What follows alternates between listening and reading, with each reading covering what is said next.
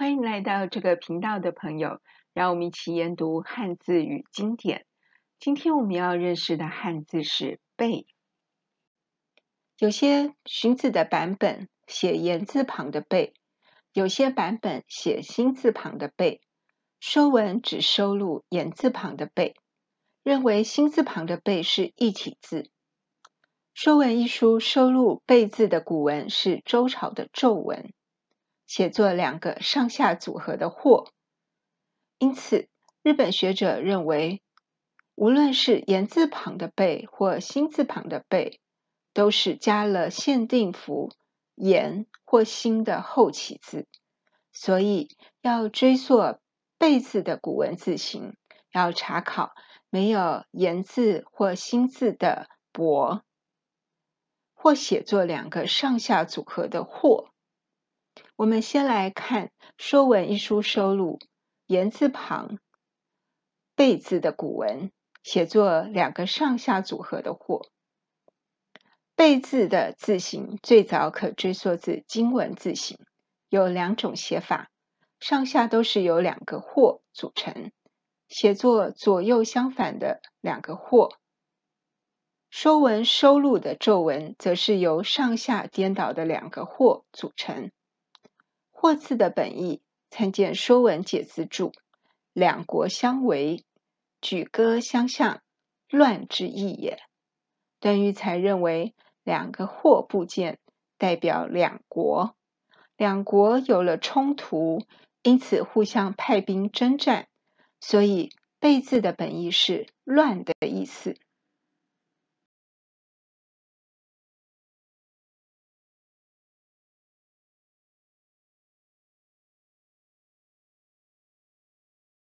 贝字由两个或部件组成，或的字形最早可追溯至金文，有二十一种写法，总归为八大类写法。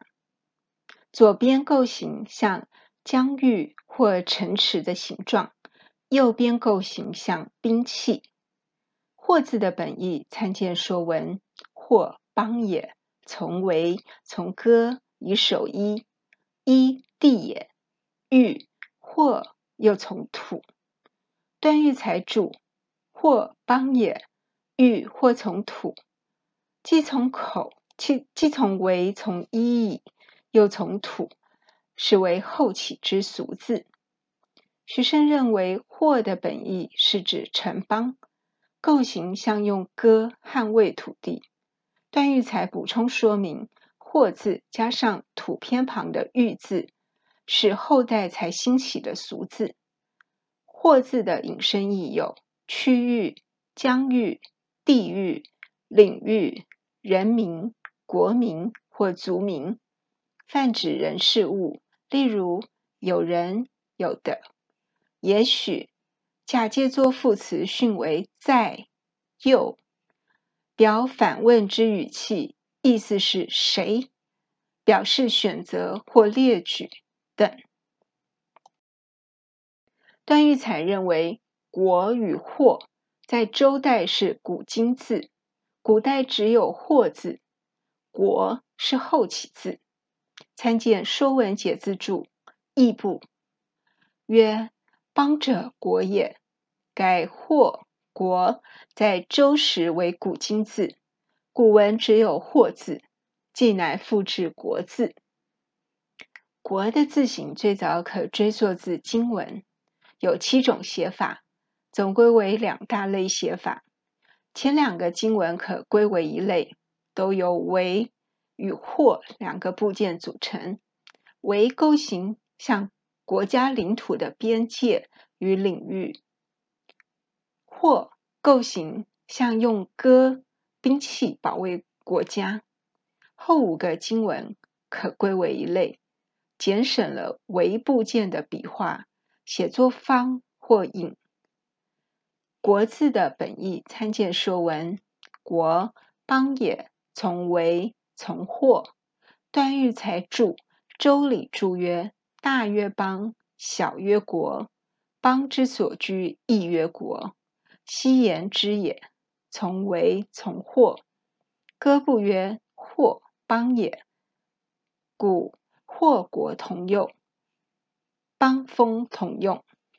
许慎认为，国的本意是城邦。段玉裁引用《周礼注》补充说明，在古代，邦是比较大区域的概念，国是小区域的概念。古代“祸”与“国”两字可同用。“国”字的引申义有：古代称诸侯或君王之封地为国，拥有土地、人民主权之团体，即国家。本国或代表国家者，如国旗；属于本朝者，国都、都城、建国、建都、家乡、故里、地方，如水乡泽国等。现代文字学者高鸿进先生在中国字例一书中说：“周时借用为豁然之豁，乃加为为义符作国。”徐浩曰：“邦谓之国，封疆之界谓之域，古但以豁字为之是也。”高鸿进先生认为，古代假借豁字为豁然之意，为保留或字指城邦国家的原意，所以再加上为部件，作为义符限定符。避免“或”字被假借成其他意思后，失去了原本的意思。有些荀子的版本写言字旁的“贝”，有些版本写心字旁的“贝”。说文只收录言字旁的“贝”，认为心字旁的“贝”是一体字。言字旁的“贝”字本义参见说文：“贝，乱也。从言，贝生。贝。”或从心，许慎认为言字旁的“贝”字本意是指乱。贝字的引申义有迷乱、糊涂、违背、迷惑等。今天我们比较少写言字旁的“贝”，比较常用心字旁的“背”。字典解释心字旁“背”字的意思有乖谬、悖乱、谬误、不合事理、掩蔽。旺盛、通心智勃勃的“勃”字，违背、违反，如《荀子·性恶篇》，皆反于性而悖于情也等。言字旁的“背”或心字旁的“背”，右边的部件都是“勃”。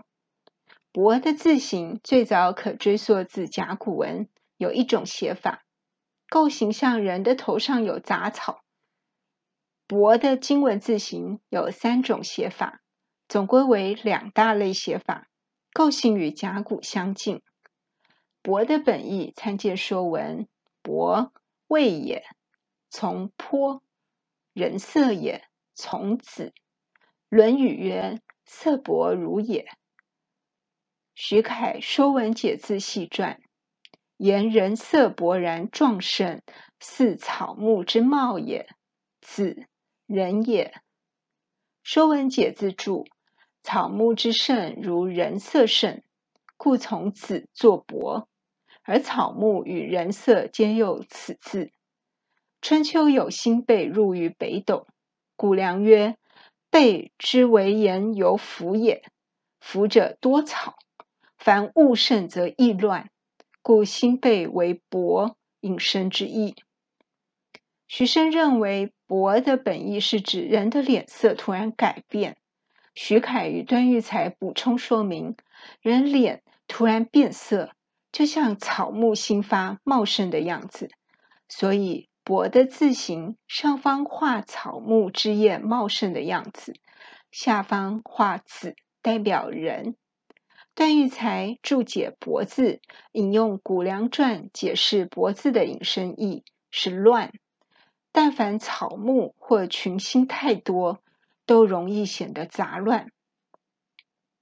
勃字的引申义有：脸变色，如勃然大怒，读作勃；若指心灵及慧心时，则读贝。也可置于名词前当缀词用，如伯劳等。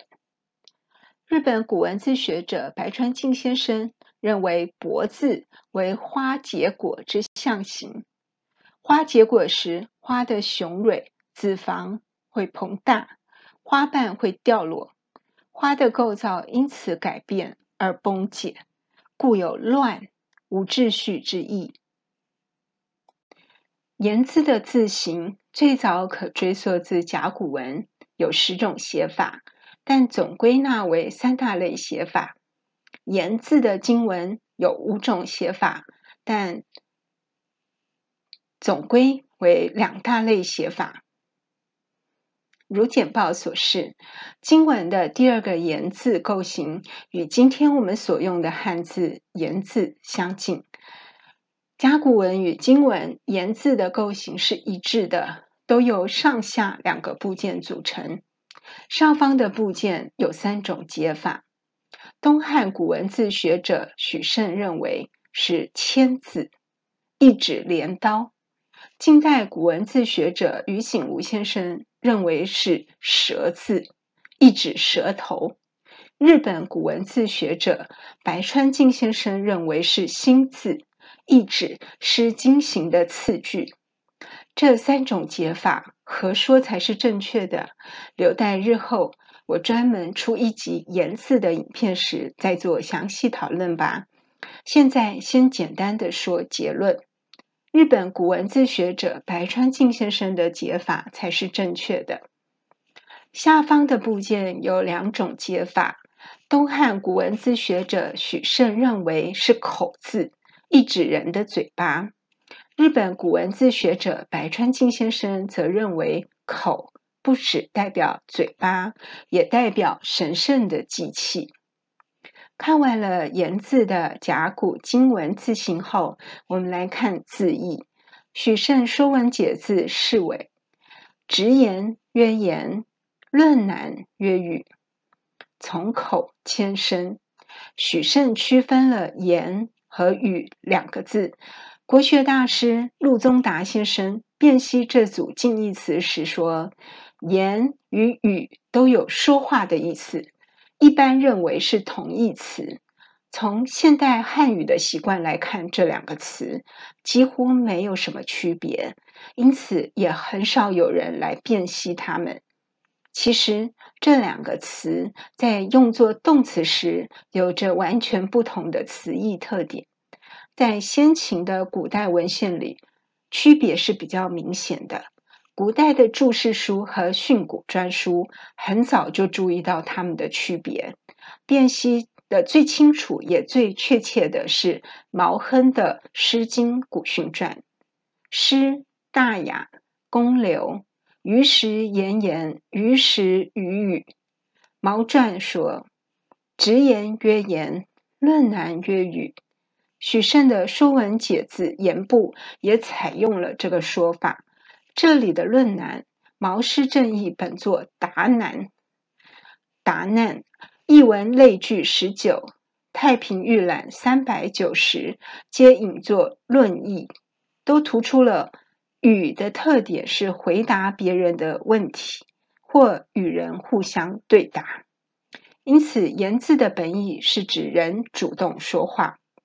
语字的意思指回答别人的问题或与别人对答。言字的引申义有记名、宴享、人名、议论等等。日本古文字学者白川静诠释言字，认为言由心和口组成，口为神向神祈祷时所用的祭器。心为一种刑具，是古代在罪犯身上刺青的工具。两者组合在一起，是代表在神面前起誓并祈祷，自己所言若有任何不实，甘愿接受惩罚的意思。而音字为系列字，由心和约组所组成，约是口中加上一横。这一横代表上帝的回音。日本亦有汉字学者解释言字，认为言由心和口组成，心为有握把的刀刃，口代表说话，故此字本意代表发誓。若暗地里有任何恶事，甘愿接受惩罚。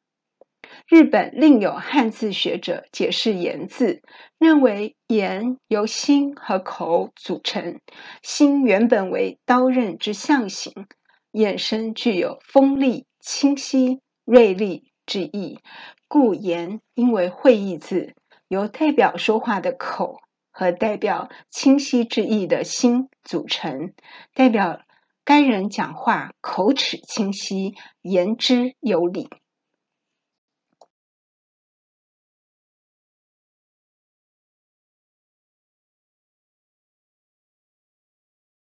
辛字的字形最早可追溯至甲骨文，有五种写法，总归为两大类写法。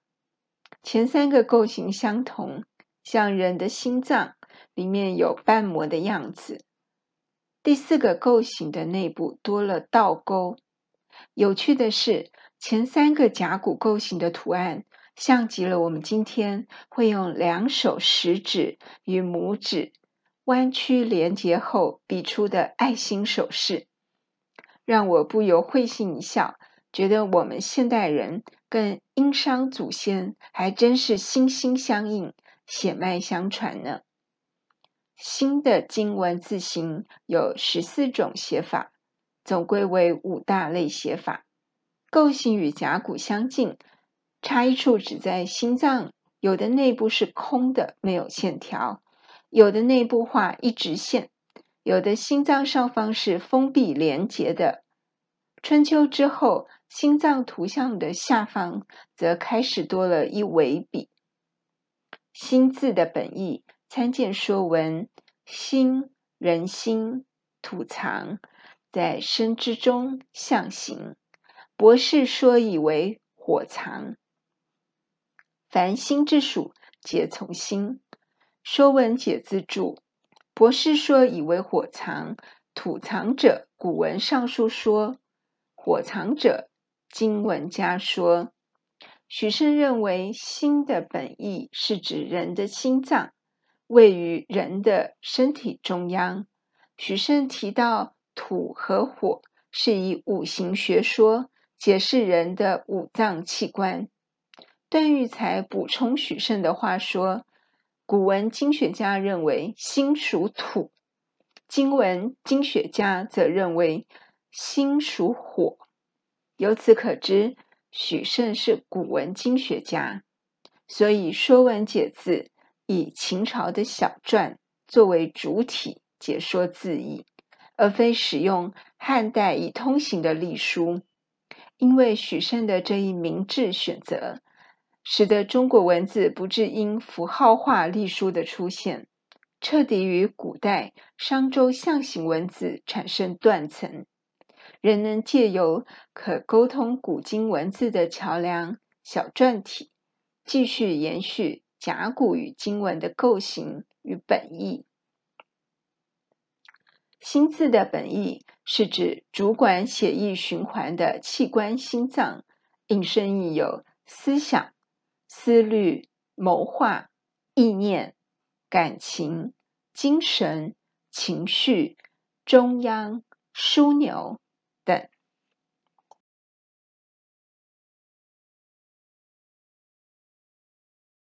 欢迎对汉字与经典有兴趣的朋友一起学习充满童趣又有严谨系统的商周古文字。